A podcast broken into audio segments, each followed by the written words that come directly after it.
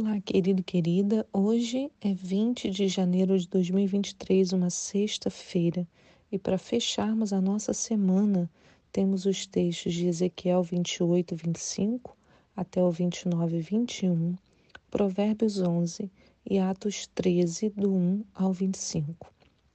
A pergunta de hoje é: você valoriza o Antigo Testamento? Nós sempre falamos muito da Bíblia como um todo, mas eu queria saber se você valoriza o Antigo ou o Primeiro Testamento. O devocional de hoje me fez pensar na importância do Primeiro Testamento, também chamado de Velho Testamento, para as nossas vidas. Em Atos 13, temos a primeira viagem missionária de Paulo e Barnabé, e nessa viagem podemos ver como Deus age conduzindo todas as ações. Em Atos, os irmãos estavam reunidos na primeira congregação formada logo após a dispersão dos discípulos. Lembra? Eles saíram né, dispersos pela perseguição. E o Espírito Santo se manifesta orientando. Diz lá em Atos 13, né, nosso texto hoje no verso 2: Enquanto serviam, adoravam e jejuavam ao Senhor, o Espírito Santo lhes ordenou: Separai-me agora Barnabé e Saulo para a missão a qual os tenho chamado. Diante, disso, depois que jejuaram e oraram, lhes impuseram as mãos e os enviaram. Então, percebe-se claramente que o Espírito Santo pôde falar porque estavam todos adorando e jejuando. Né? Diz que enquanto serviam, adoravam e jejuavam, o Espírito Santo falou. É, a gente tem falado sobre isso também constantemente porque quando estudamos a palavra fica cada vez mais claro que sem esses atributos, né, o serviço, a adoração, o jejum, a palavra, não há manifestação do poder de Deus. A imposição de mãos torna-se ainda fundamental para a liberação ministerial para uma determinada obra. É preciso que haja ordenação e submissão a uma liderança para a legalidade de uma ação. Então, para agirmos segundo a vontade de Deus, muitas vezes temos que sair do nosso lugar comum, daquilo que é confortável para nós, como foi com Paulo e Barnabé. Né? O Espírito falou: olha, separo, tem uma missão para eles, era uma missão diferente daquilo que todo mundo estava fazendo. Né? Então, eles tinham que sair da posição de conforto e ir para um outro lugar. Deus nos chama para o movimento, para a ação e não para ficarmos estacionados em nossas mesmices. Ao ouvirmos as orientações do Espírito Santo, devemos agir em consonância com o que foi falado aos nossos ouvidos. Né? Ainda que tenha sido um profeta falando ao seu coração, falando para você, o Senhor vai confirmar o seu coração também. A escolha estará sempre em nós. Então a gente tem que entender que somos nós que decidimos. Então, ainda que alguém tenha uma palavra, uma profecia, você que vai tomar a decisão, não é o profeta, né? Você que vai ter que buscar do Senhor e decidir por você mesmo, até para depois, você, se a decisão for equivocada, você não culpar a outra pessoa, né? Nós somos responsáveis pelas nossas decisões. A escolha, então, está sempre em nós. E as consequências das atitudes impensadas ou mal colocadas também. Mas mesmo em meio às consequências, o nosso Deus não nos abandona, irmãos. Ele conhece o nosso coração.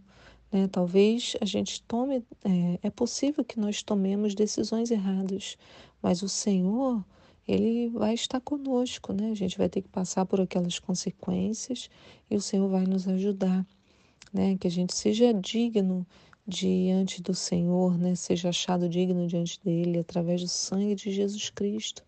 O Salmo 34 diz: Quem de vós quer ter prazer na vida e deseja longos dias para viver em felicidade? Guarda a tua língua do mal e os teus lábios de falarem falsamente. Aparta-te do mal e pratica o bem. Busca a paz e empenha-te por conquistá-la. Então a gente deseja isso, né? Buscar uma vida com o Senhor. E quando nós queremos isso, se implica em viver pela palavra dele.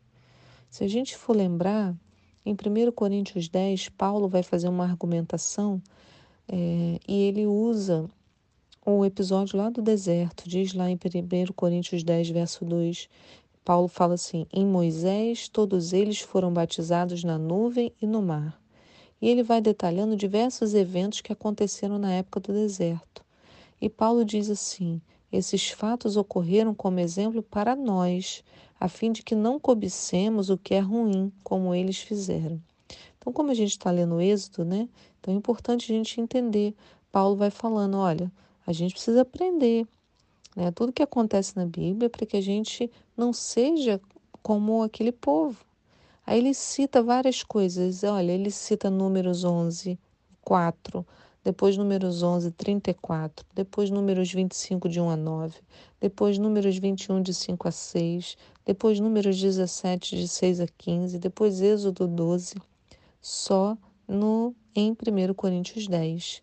E Paulo fala: Não vos torneis idólatras, como algum, alguns deles foram, conforme está escrito que o povo se assentou para comer e beber e levantou-se para se entregar à orgia. Paulo fala também: não nos entreguemos à imoralidade, como alguns deles assim agiram, e num só dia morreram cerca de 23 mil. Ele está lembrando das histórias que estão lá no Antigo Testamento. Ele fala assim: não devemos pôr à prova a paciência de Cristo, como alguns deles fizeram, e por isso foram mortos pelas serpentes. Ele fala também: e não vos entregueis à murmuração, como alguns deles resmungaram e foram mortos pelo destruidor. Então eu fiquei pensando, né, lendo Paulo falando dessa maneira, com tanta propriedade do que aconteceu lá no Antigo Testamento, né, e me veio esse pensamento: como é que tem gente que acha que o Novo Testamento é mais importante que o Velho? Ambos são igualmente fundamentais para nós. A Bíblia é um livro só. Pesa ainda o fato de que o Novo Testamento cita muitas e muitas vezes o Velho. Então, no meu entender, o Velho Testamento é a base para uma compreensão maior do Novo Testamento. Sem o Pentateuco, os cinco primeiros livros da Bíblia, o seu entendimento de toda a obra redentora de Jesus fica prejudicado. Então, para entender Jesus, eu preciso entender do Antigo Testamento. Que coisa, né? Então muitos falam: ah, mas eu só quero saber de Jesus. Mas Jesus aparece na Bíblia inteira. Então veja bem, daqui a pouco veremos, né, lá em Êxodo, nós lemos ontem em Êxodo 9, né, se eu não me engano. Então daqui a pouco a gente vai ver o povo saindo do Egito rumo à terra prometida. E eles passaram pela desobediência deles muito tempo no deserto. E mesmo no deserto, Jesus estava lá. Paulo fala isso nesse texto que eu estou mencionando, de 1 Coríntios 10, no verso 13. Ele diz assim: Todos comeram do mesmo alimento espiritual e todos beberam da mesma bebida espiritual, porque tinham a sede saciada pela rocha espiritual que os acompanhava, e essa rocha era Cristo. Então, ele está falando do povo no deserto, que eles comeram e beberam de alimento e de bebida espirituais. Eles tinham a sede saciada pela rocha espiritual que os acompanhava. Essa rocha era Cristo. Então, Cristo acompanhava o povo no deserto.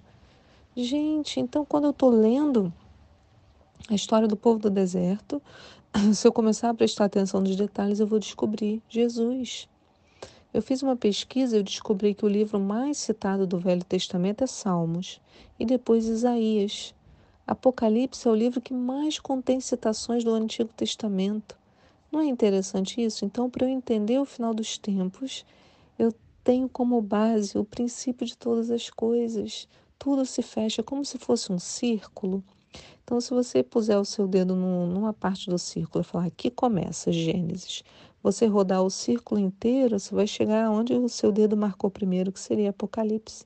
Então, eles estão colados. Essa analogia é interessante.